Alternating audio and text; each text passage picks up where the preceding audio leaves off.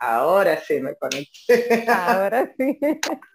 ok, les decía ahorita que un placer, gracias por la invitación. Eh, estar listo para casarse, estar listo para casarse. Mira, eso tiene una serie de variaciones y de aplicaciones que puede ser totalmente distinta para cada persona, eh, por lo que posiblemente no se aplique lo mismo para, para todas las parejas, para todos los novios. Y, eh, por ejemplo, tú dices, bueno, todos los novios de 25 años están listos para casarse. No, no necesariamente. Todos los que tienen tres años de amor están listos para casarse. No necesariamente. Los que tienen seis meses de amor no están listos para casarse. Tampoco necesariamente. Entonces tiene que ver más ya con un tema bastante individual de qué tan maduro es esta relación y qué tan maduros son las personas que están involucradas en esa relación de noviazgo. Eh, tiene que ver también cuáles son los proyectos de vida, porque a veces en una relación de noviazgo cada uno tiene una visión de su futuro totalmente distinta. Entonces es muy importante entender, están listos para casarse cuando ambos tienen como visión de futuro, como meta y propósito, formar un matrimonio. Uno. Segundo, están listos para casarse cuando ambos entienden que tienen la madurez emocional para hacerlo. Y me refiero a madurez emocional con el hecho de que usted sea una persona capaz de introspectar, mirar hacia adentro, poder mirar si, bueno, sé lo que quiero, siento que lo, lo eh, o sea, no solo sé lo que quiero, sino estoy dispuesto a construir lo que quiero, eh, qué es lo que ando buscando. Siempre le digo a los chicos y a las chicas, escriba cuáles son las cualidades que usted busca en un chico o en una chica. Escríbalo. Porque si tienes eso claro, tú sabes lo que andas buscando. Y cuando lo encuentres, vas a darte cuenta si es la persona indicada o no. ¿Está bien? Entonces, para estar listo para casarse hay que estar como que, ¿verdad? Tener varias cosas juntas. Así es, chicos, vayan tomando notas que nos están dando informaciones aquí muy importantes. Lo bueno de este conversatorio es que ustedes van a tener la oportunidad de hacerle preguntas a Carmen, así que pueden hacer su pregunta por el chat. Si alguien se anima de hacer una pregunta, ahora es el momento.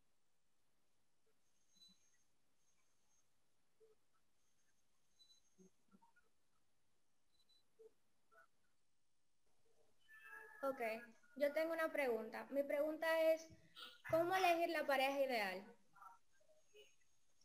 cómo elegir la pareja ideal. Lo primero es que no hay parejas ideales.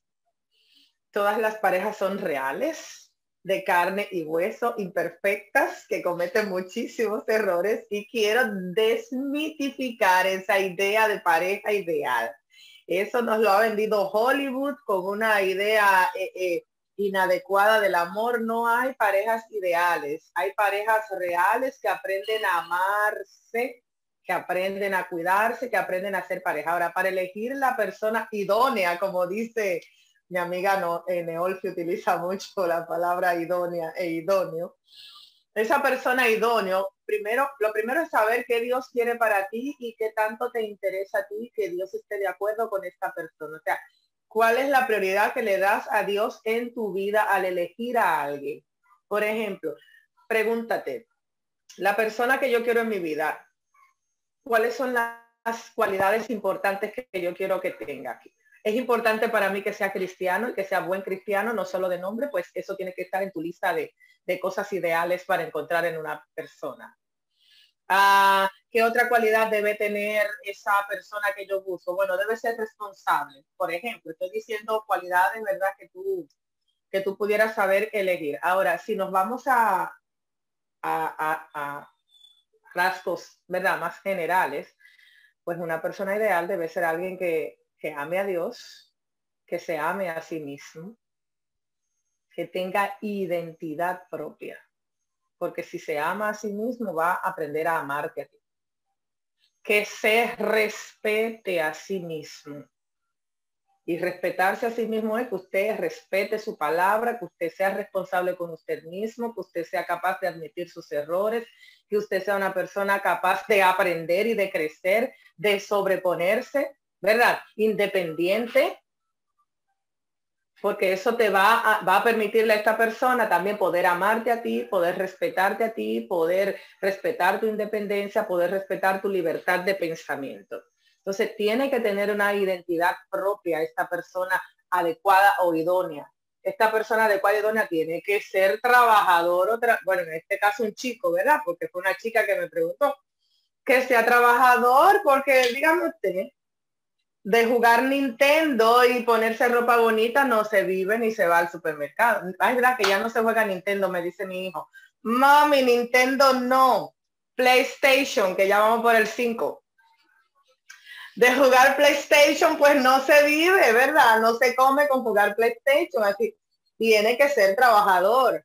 Tiene que ser una persona que tenga algún concepto de eh, eh, empatía y que le guste cuidar de los demás, que no sea egocéntrico, porque si es una persona egocéntrica que solo piensa en sí misma, que no le importan las, lo que pasa con los demás, pues posiblemente no sea la persona ideal.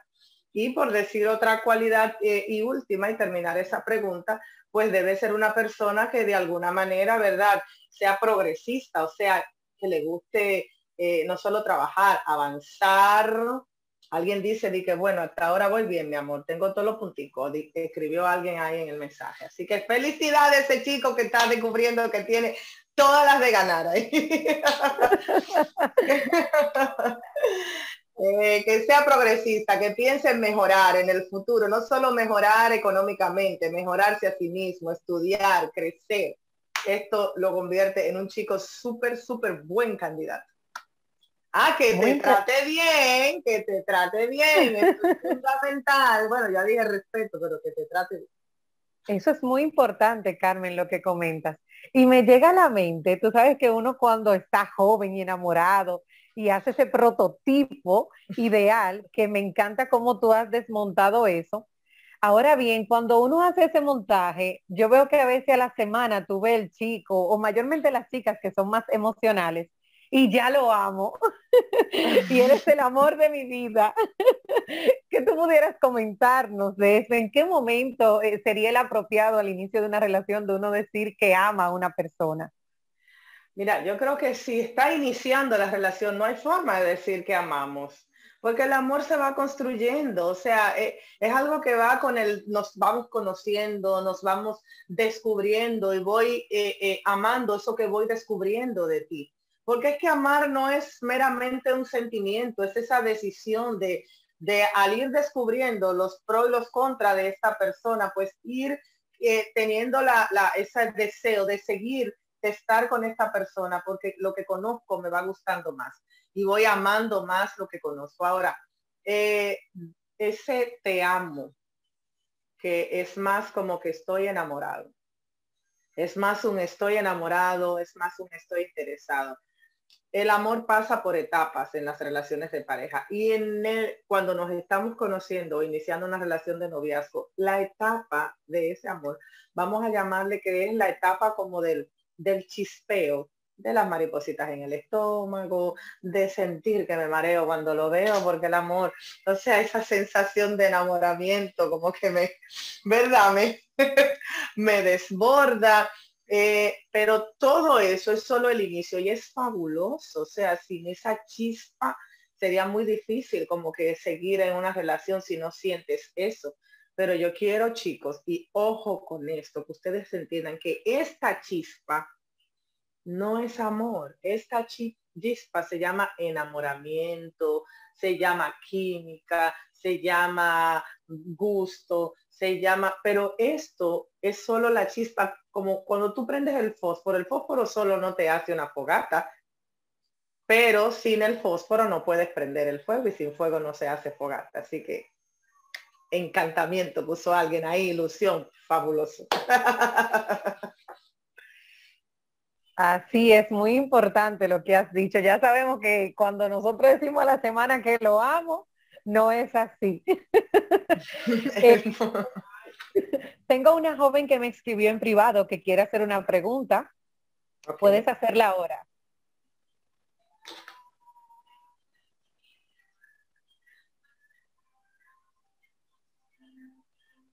Hello.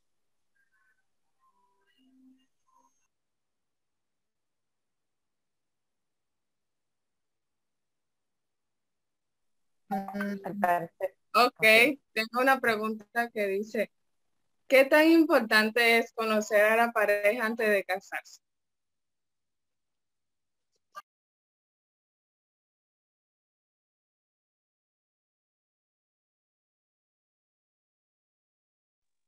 Y Carmen, ¿pudiste escucharla? ¿Qué tan importante ah, sí, qué tan importante. Sí, sí, era yo que no había quitado el, el mío.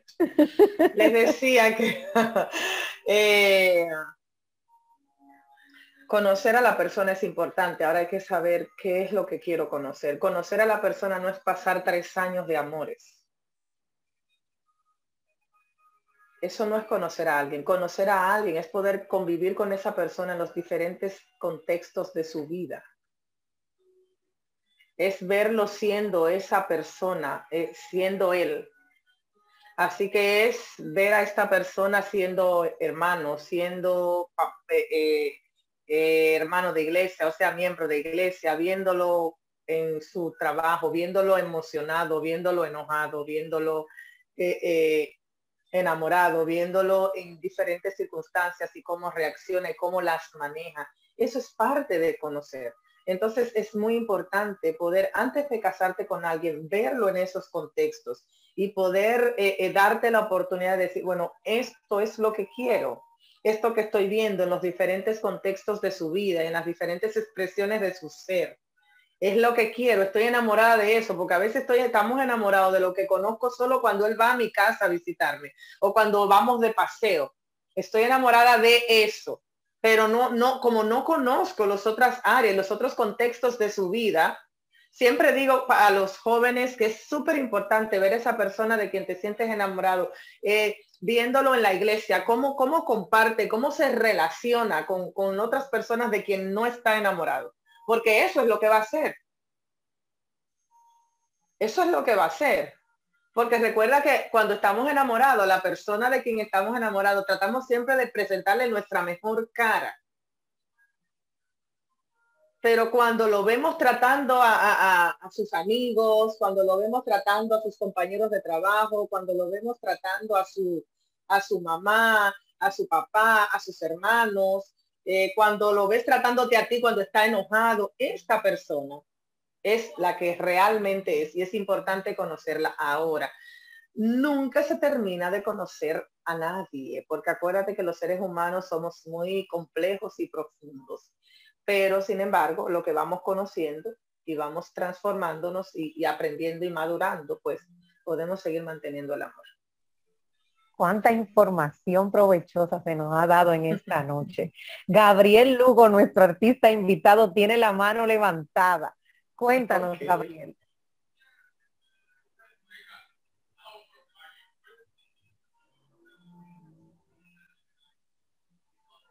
Sí, Gabriel, puedes abrir tu micrófono.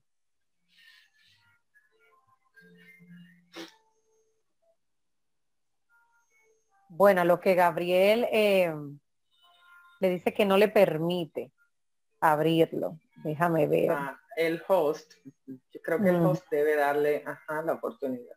Ya te solicité reactivar tu audio. Ahora ok, buenas noches. Buenas noches. yo tengo una pregunta, o sea, no es mía, esta es una amiga mía que está aquí, pero ella es súper tímida y ella me mandó a hacer esa pregunta. Ella pregunta, ¿Cómo lidiar con padres que saben que ya estás listo para casarte y aún así esos padres no te dejan ir? Muy buena la pregunta. Esos, esos, esos papás que, no sueltan. Eh, bueno, la forma de lidiar con estos padres es poniendo límites que sean claros y poniendo como Suena un poco feo, hay que ser empático, eh, eh, entender que es normal que mamá y papá, ¿verdad?, quieran retener a, su hijo o a su hija. que quizás entiendan que todavía es muy pronto. Claro, hay que ver qué es lo que ellos dicen de estás lista o no estás lista para casarte. Eh, quizás ellos están viendo algo que tú no puedes ver y sería bueno abrir la mente, ¿verdad? Para explorar qué es lo que ellos piensan o creen que pasa, por qué piensan o creen que yo no estoy lista, para darte la oportunidad de analizar esa posibilidad. Quizás recuerda que desde afuera las cosas se ven totalmente diferentes que desde estar involucrado. Recuerden siempre eso, siempre. O sea, cuando tú estás involucrado en una relación, tú no vas a ver cosas que los que están desde afuera sí están mirando. Porque tú estás involucrado, porque tú estás enamorado y el enamoramiento y estar involucrado no te permite ver todo. Eso como cuando tú estás jugando pelota o basquetbol, no es lo mismo ver desde la grada. De la grada te ven muchas cosas y tú ves que desde la grada la gente dice, pero métela, corre por allí y tírala por acá, porque ves otra perspectiva, pero el que está jugando está manejando también otra perspectiva que no ve como lo ve el de afuera. Entonces, explora por esa área a ver qué, eh, qué es lo que mamá y papá están mirando, por lo cual ellos creen que no estás lista y piénsalo, o no estás lista y piénsalo. Ahora, si ya tú entiendes que estás lista, que estás lo suficientemente madura, que la persona que tienes es la persona eh, eh, que tú entiendes que es adecuada. Lidiar con papá y mamá va a implicar que tú tomes una decisión responsable y determinante, como una persona adulta que se supone que eres mamá y papá, eh, es como que tener esta conversación honesta y sincera, mira mami, yo te amo, papi, yo te amo, yo te quiero, pero esta es mi decisión y yo me voy a hacer responsable, yo quisiera que tú la respetes. Ya he orado, ya yo he buscado la dirección divina, estoy enamorada, este chico entiendo que es bueno, yo he tomado mi decisión y quisiera respeto y quisiera que me apoyaras. A veces cuando cuesta hacer eso es porque hay un poquito de bueno, no quiero usar la palabra de, dependencia emocional de los padres, aún siendo adultos, y quizás haya que trabajar un poquito eso. Así es. Tengo una pregunta en el chat y dice Carmen, ¿tengo que estar en varias relaciones para saber lo que quiero? No, no necesariamente tienes que estar en varias relaciones, aunque hay algo que puede ser favorable. Generalmente le aconsejo a los chicos y chicas que están en esa etapa de enamoramiento que no se casen con la primera persona con quien usted salga.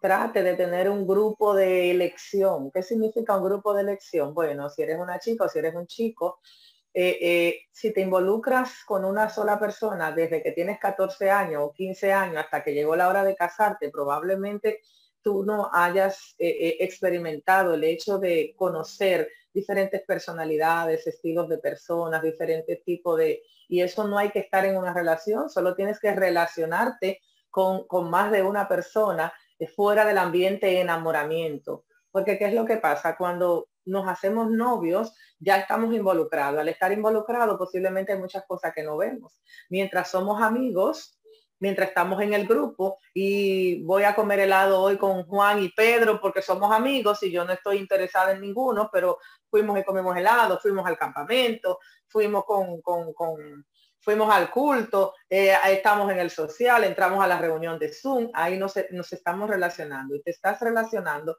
con varios chicos y mirando la personalidad de esos varios chicos o esas varias chicas mirando su relación, cómo se relacionan, su personalidad, su, manera de ser en otros ámbitos. Y eso te va a dar oportunidad de elección.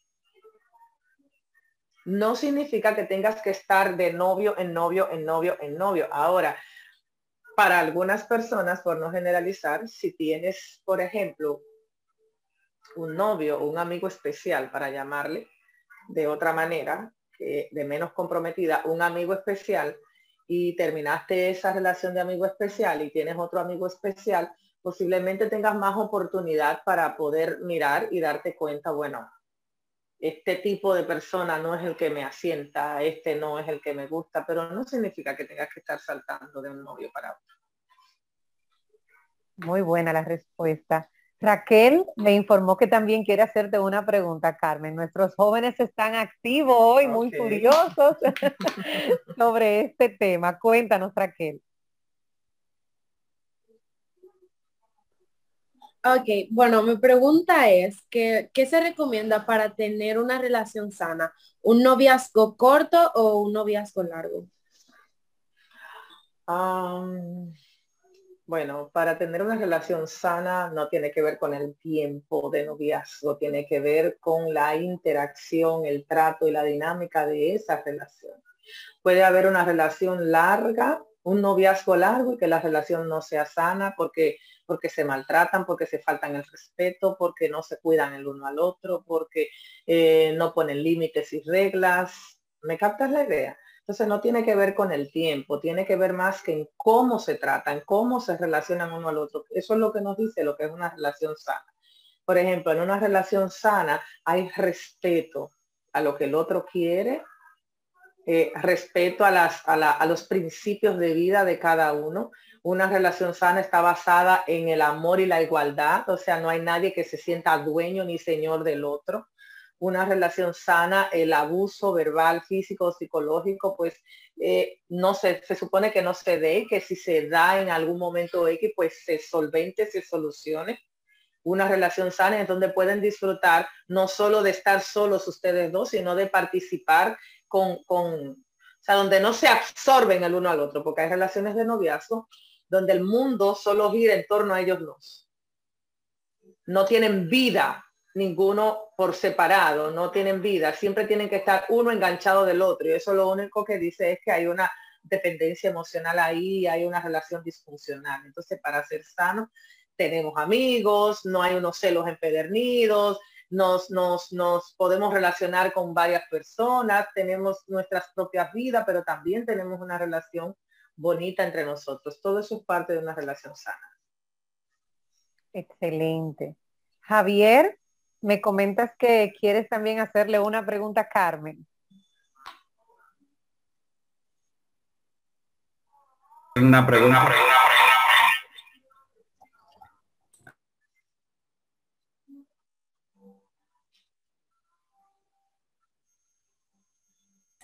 ¿Pueden escucharme?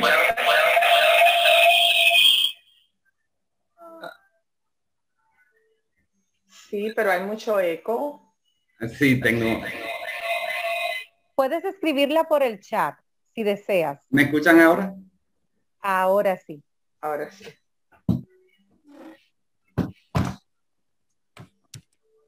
Adelante, con tu pregunta. Ok. Ya que contamos con todas las cualidades que tenemos, eh, ¿cómo saber cuál es el momento? Eh, ¿Cuál es la edad ¿Cuál es, cuál es, cuál es edad que, que, nos permite decir, sí, ya puedo tener, ya puedo casarme? Edad, de que eso va a depender de, porque no es solo de las cualidades, también, por ejemplo, tienes la condición económica, porque eso también implica. Sí, eh, eh, puedes, tener, puedes tener las cualidades, pero no la condición económica puedes tener la condición económica, pero no intelectual, por ejemplo, que no hayas terminado tus estudios y que quieras. Entonces eso va a depender de tu proyecto de vida y de qué, cuáles son las metas que tienes a corto y a largo plazo.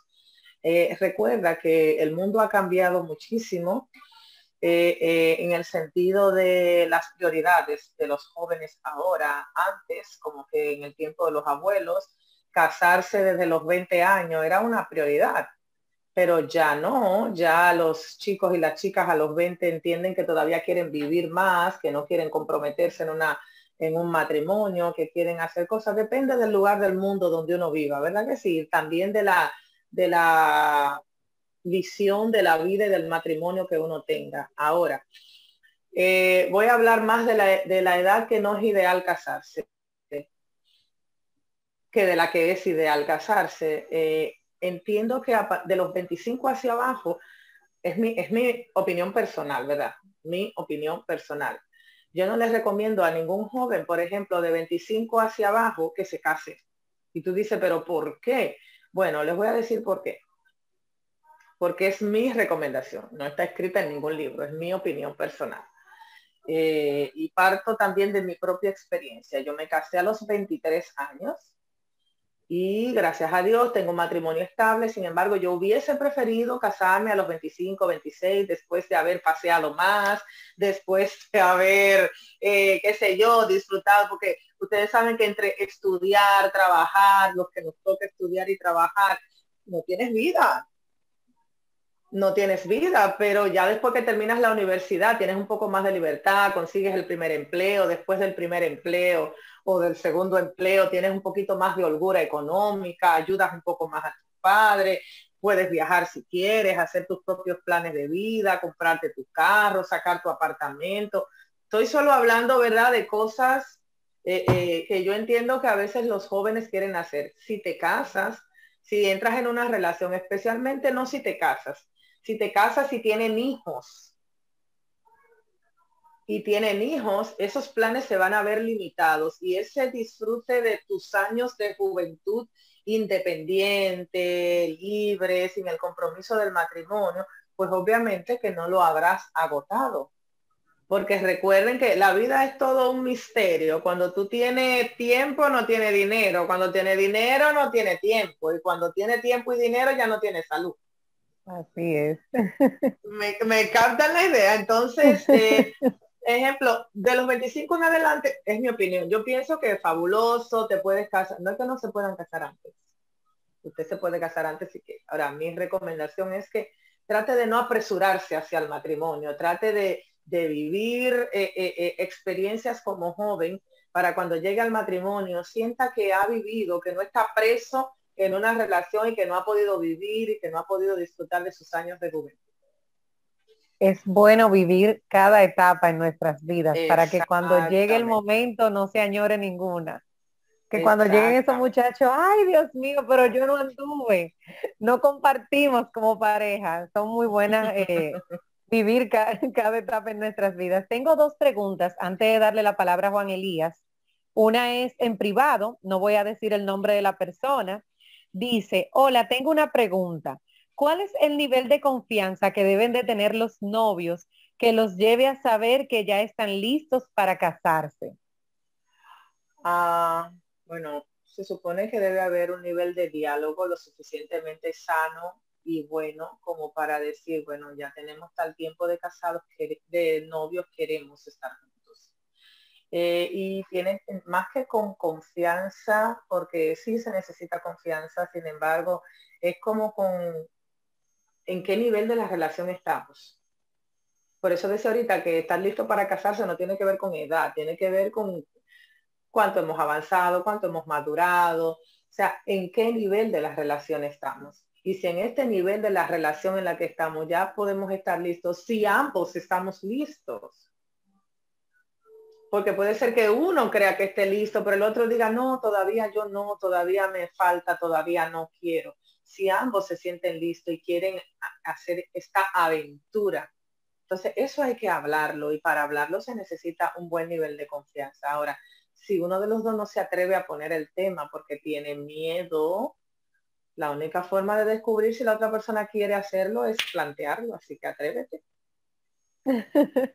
Así mismo. Como no dejes para mañana lo que puedes hacer hoy. Pregunta Julissa. ¿Cuál es la ventaja y la desventaja de terminar la universidad para casarse? Wow, me encantó esa pregunta porque yo soy una partidaria de que no te cases antes de terminar la universidad. Yo soy una partidaria fiel de eso. Yo me casé sin terminar la universidad y te voy a decir que no se lo recomiendo a nadie. Eh, bueno, saliendo de mi experiencia, yéndome a lo más general, ¿verdad? Porque tampoco no quiero influenciarlos demasiado. Hay personas que le ha ido muy bien, terminan su, o sea, se casan, terminan su universidad y fabuloso. Si no tienes un tema de recursos económicos, que fue mi caso, ¿verdad? Si no tienes un tema de recursos económicos, quizás eh, eh, casarte y terminar la universidad juntos no vaya a representar un reto demasiado grande. Eh, sin embargo, terminar la universidad y después casarte les va a permitir tener un soporte económico mucho más sano porque se supone que si terminaron la universidad ya van a estar preparados para ese empleo o no sé, para algún ascenso en su área de trabajo. Eh, no van a tener la carga de tener que seguir estudiando mientras están en, al menos en esos primeros años de, de matrimonio, porque yo sé que después de la universidad viene, uno nunca termina de estudiar, porque yo no he terminado todavía y ya tengo 20 años de casada y sigo estudiando. Eh, pero no es lo mismo esa primera carrera, ¿verdad? Porque es como que la base eh, para los otros trabajos. La desventaja, el tema económico, el tema tiempo, el tema compromiso, el tema de dividirte, ¿verdad? Tu, tu, tu, atención tanto para la casa, para la universidad y para otras cosas. Ventajas. Bueno, yo veo pocas ventajas, pero no veo muchas ventajas en casarse antes de terminar la universidad pero puede ser un experimento que dé resultado, más resultados si no tienen hijos hasta que termine. Así es. O sea, si decides casarte sin tener universidad, al menos trata de que los hijos no lleguen hasta que termine, porque eso sí que te va a complicar un poco. Digo yo. Ahí, ahí pudiéramos agregar, Carmen, lo que dijiste al inicio, que tomen nota y digan qué ventaja me da casarme antes de terminar y, luego, y, si la termino. Yo no veo ninguna. Claro, estamos hablando de jóvenes entre, qué sé yo, 20, 23, 24, 25. Si tú tienes 40 años y no has terminado la universidad, pues obviamente tú te casas y terminas tu universidad porque todo depende de la etapa de la vida en que tú estés. Recuerden, todo depende de la etapa de la vida en que estés. No había visto esa pregunta, Juan Elías. Luego de que la diga, la palabra es tuya. Mis jóvenes están activos y yo me siento feliz por eso porque veo que el tema ha sido, ¿verdad?, de mucha controversia y eso es importante. La pregunta es la siguiente. ¿Por qué las relaciones sexuales son exclusivamente para el matrimonio? Bueno, voy a decir algo muy simple y corto. Porque Dios dijo. Así es. Gracias, Carmen. no te puedo dar otra explicación, porque Dios dijo. Y eso es una razón validera, eh, eh, necesaria. Claro, tiene su, su explicación. Tiene su explicación. Cuando la relación sexual, recuerden, siempre me gusta hacer esta aclaración para los jóvenes mi punto de vista va a estar enlazado a mis principios de vida cristiana. ¿Por qué hago esta salvedad? Porque posiblemente el punto de vista de otros psicólogos, de otros filósofos, de otros maestros, de otras personas, eh, como su principio de vida no es cristiano, obviamente tengan otro totalmente distinto y que ellos entienden que es validero, que es válido pero como mis principios de vida están enlazados a mi fe cristiana, de acuerdo a mi fe cristiana, mis principios de vida dicen que el sexo dentro del matrimonio, el sexo antes del matrimonio, en vez de traer más ventajas, trae más desventajas. Así es. Y que el sexo antes del matrimonio, especialmente en una relación de noviazgo, es como si abriera un espacio para, no solo para para romper la curiosidad, porque eso no es lo realmente importante, sino que es un espacio para, ejemplo, el tema de probemos primero y después decidimos si nos casamos o no. Es como si, si el matrimonio se convirtiera en una lotería donde yo decido si funciona o no funciona después que ya me comprometo. El plan de Dios es que al decidir yo haga todo mi esfuerzo porque funcione, no que me comprometa y luego, y luego decida si funcione o no. Cuando el sexo se da antes del matrimonio, estoy dejando un espacio muy grande para que después de casarme yo diga, bueno, esto no funciona, no me sigue gustando, no lo sigo disfrutando, esto no es lo que yo quería como convivencia. Eh, yo prefiero eh, terminarlo y no luchar por esto. Además, quiero chicos enfatizar que aunque cuando uno no está casado cree que el, sexo es el móvil del matrimonio y el pastel más grande, quiero decirle que no es así. Lo que pasa es que todo lo que no puedo hacer me parece súper codiciable. pero el sexo solo es una parte del matrimonio. Hay muchas otras áreas que son tan importantes para que el sexo funcione que pueden ser más importantes que la relación sexo. Así es. Dice José Batista, si come el bizcocho antes del cumpleaños no tendría sentido celebrarlo. Bueno, usted se goza la fiesta y se goza todo, pero ya como que ¿verdad? Juan Elías, adelante con tu pregunta.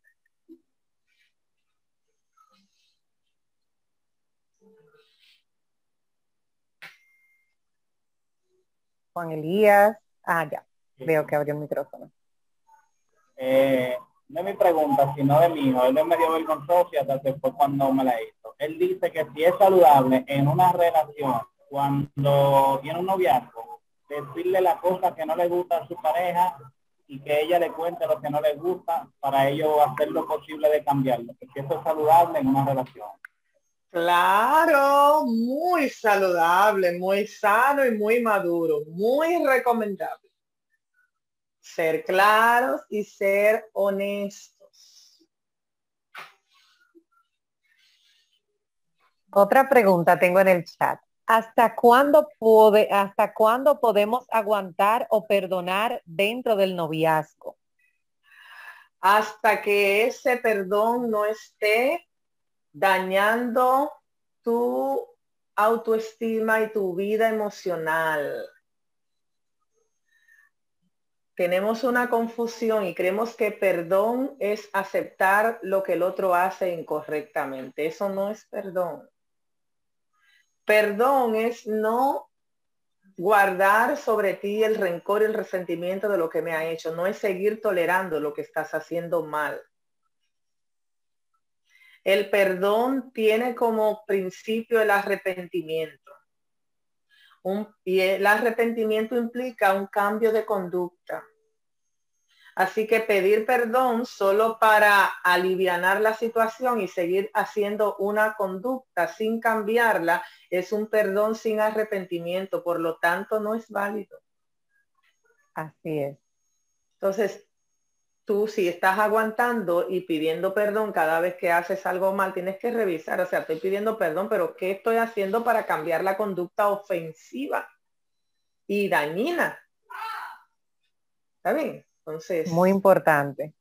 Carmen, tengo otra pregunta anónima y es la siguiente. Hay personas que se casan por las relaciones sexuales. Y, ah, no, es, una pregunta. Hay personas que se casan por las relaciones sexuales. ¿Cuáles serían las consecuencias de tomar esa decisión?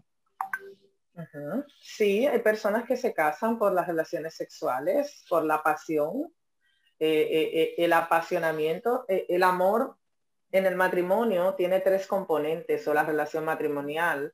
Es el compromiso, la pasión y el afecto, el cariño. La pasión es un componente. Si esa relación solo cuenta con ese solo componente y no hay compromiso y no hay afecto y cariño, rápidamente ese componente se va a convertir en algo cansón. Porque recuerden que la relación sexual eh, eh, en el matrimonio se mantiene, ejemplo, ¿cómo tener una relación sexual que sea buena por 20 o 30 años con alguien con quien te casa? Bueno, porque esos otros elementos están ahí. El amor, el cariño, el compromiso, eh, la empatía, el cuidado, todo eso es lo que hace que la relación sexual pueda seguir manteniéndose interesante. Pero si te casas por alguien solo por la relación sexual, cuando te canses de la novedad, de la relación sexual porque te cansas de la novedad.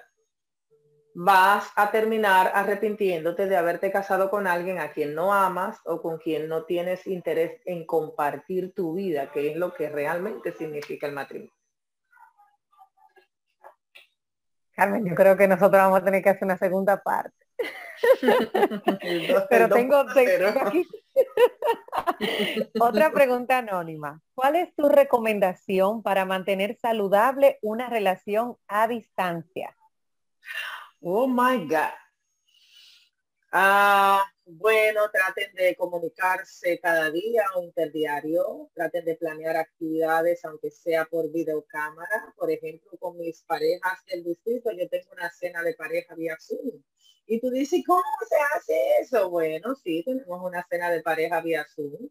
Eh, tú puedes hacer esto en una relación de a distancia, que la otra persona tome su copa con jugo de chinola o con citra sin alcohol, que usted quiere echarle ahí, tome su plato y ambos, ¿verdad? Empiecen y cenen ese día cada uno en su casa porque es a distancia y compartan la cena y hablen de cosas que les interesen, pueden compartir películas, compartir pantalla y ver una película juntos, pueden tener horarios para encontrarse cada día para hablar, no hablar todo el día, pero decir, bueno, a las 8 de la noche o a las 7 o a las 5 de la tarde nos conectamos para hablar, unos días con videocámara, otros días por voz, podemos leer un libro juntos a través de la, de, la cámara, podemos compartir lugares, mira dónde estoy, qué lindo, o sea, hay, hay recomendaciones para hacer actividades, para mantener la comunicación y para planear que tienen que verse en algún momento porque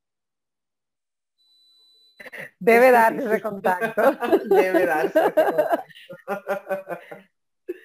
Una preguntita. Pero deben ser, perdón, ah, antes de, antes de, deben ser muy honestos y tener mucha confianza el uno en el otro. Porque a veces el tema distancia crea mucha desconfianza, crea mucho inseguridad porque no estoy mirando lo que estás haciendo ni dónde vas. Entonces es importante manejar el tema confianza, manejar el tema de eh, qué tan seguro me siento en esta relación, hablar de manera clara qué tan eh, eh, incómoda o, necesitada esto de que esto esté cerca y de, no seguir a distancia o de seguir a distancia, qué tan cómodo se siente. Porque si uno de los dos empieza a sentirse cómodo con el, incómodo con el tema distancia, entonces eso puede provocar enfriamiento y, posteriormente pues una disolución de la relación. Y también como tú decías eh, en una de las respuestas, uno tiene que conocerse saber si es capaz de llevar una relación a distancia. Exactamente. La pregunta del chat, Julisa nos pregunta, ¿qué se recomienda para hacer, qué se recomienda hacer para que crezca el noviazgo y fortalecer la relación para llegar al casamiento? Muy buena, muy buena. Sí, estos jóvenes están. Bueno, dediquen tiempo a conversar temas de importancia de la vida en común de ustedes. Ejemplo de su historia familiar, de las, las, metas a futuro que tienen, de cómo ustedes piensan. Ejemplo, ¿qué tú piensas del dinero y del uso del dinero en la casa? Eh, ¿Qué crees que es más importante comprar, la casa o el carro? O sea, temas como esos que, van a hablarte de lo que la persona piensa de la vida cotidiana eh, no, no, conózcanse, conozcan detalles de poca importancia, como cuál es tu equipo favorito o cuál no es, pero también conozcan detalles que tengan mucha importancia, como por ejemplo el tema de, bueno, eh, eh, tu relación familiar con tu mamá, con tu papá, con tus hermanos, conozcan cuáles son su concepto de la, de la vida espiritual, de su relación con Dios, o sea, qué tan importante es eso para la otra persona y para ti mismo, en qué, en qué lugar de, de, tu lista de prioridades está eso, que uno debería estar en primer lugar, pero uno sabe que no todo el mundo lo tiene en primer lugar. Aunque vaya a la iglesia, aunque cante en un ministerio, aunque predique, no todo el mundo tiene la vida espiritual en, la, en la misma posición piensa que es eso tan importante para ti. Dediquen tiempo a hacer actividades no solo ustedes dos, sino actividades donde se involucren, donde se involucren otras personas, donde actividades donde de servir, por ejemplo, servir en una causa, en un proyecto, trabajar juntos en algo, porque eso le va a permitir observarse y ver cómo funciona cada, cada uno en esas diferentes áreas. Lean, busquen consejería si es necesario. Eh, eh, y traten de ver, de ir evaluando, bueno, ya, son, ya pasaron tres meses, ya pasaron seis, pasaron nueve meses, ¿será que ya estoy listo? Estoy pensando en esto. ¿Qué, qué, ha estado pasando en la relación? ¿Ha ido creciendo? ¿Lo que está pasando entre nosotros se ha estancado? Eh, nos respetamos. Yo siempre hablo mucho del respeto y de los límites. porque el respeto y los límites son los que te permiten a ti darte cuenta de, bueno, eh, en esta relación hasta dónde se llega, hasta dónde no se llega, eh, eh, cómo, cómo le estamos manejando. Eso te da un buen nivel.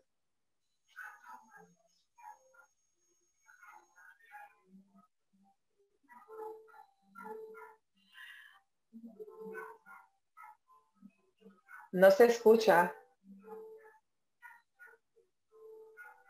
Ay, yo aquí emocionada. Ahora sí. Que, te decía que tenía muchísimas preguntas en el chat. Wow, ya son nueve y veinte, así que nos queda poco tiempo. Voy a tomar una sola y darle la palabra a Eli. Aquí dice Asler, ¿es necesario conocerla considerablemente y luego decirle mi intención? ¿O decirle mi intención para que mutuamente nos conozcamos?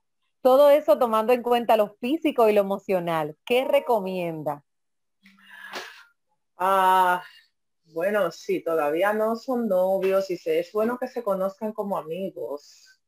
Es bueno que se conozcan como amigos, que veas si también ella te interesa en ti, porque es importante que veas eso también, si muestra algún interés eh, en ti, eh, trata ve tratándola sin decirle tu intención, ve tratándola como amigo, ve mirando, ve observando las muestras o indicios que te da de que eso puede prosperar para que no te guaye, porque ¿verdad? Sí, te puede guayar.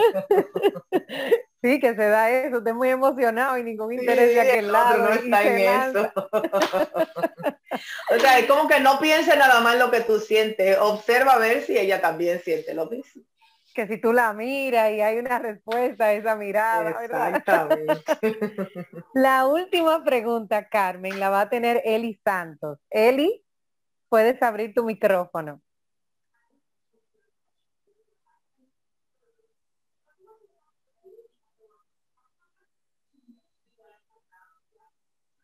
Dice que no le permite. Ya te, ya te di la autorización. Ah, ya, perfecto.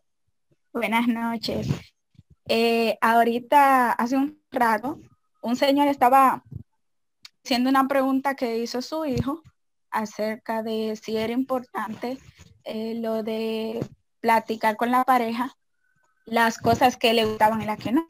Bueno, yo hace unos días estaba leyendo algo acerca de alexitimia, eh, un concepto que es nuevo para mí, pero eh, dice que es como personas que tienen problemas para identificar emociones propias y ajenas. Y yo quiero saber eh, cómo uno puede tratar a una persona con la que tú tengas una relación que aparentemente padezca de esa condición. Bueno, determinar si padece de esa condición requiere un diagnóstico. Hay que ver si es que esta persona tiene dificultad para ser empático y, o si es que esta persona es frío es calculador. O sea, hay muchas cosas que hay que ver para poder determinar si tiene esta condición. Ahora, aquí lo más importante es, ¿quieres lidiar con alguien con esta situación?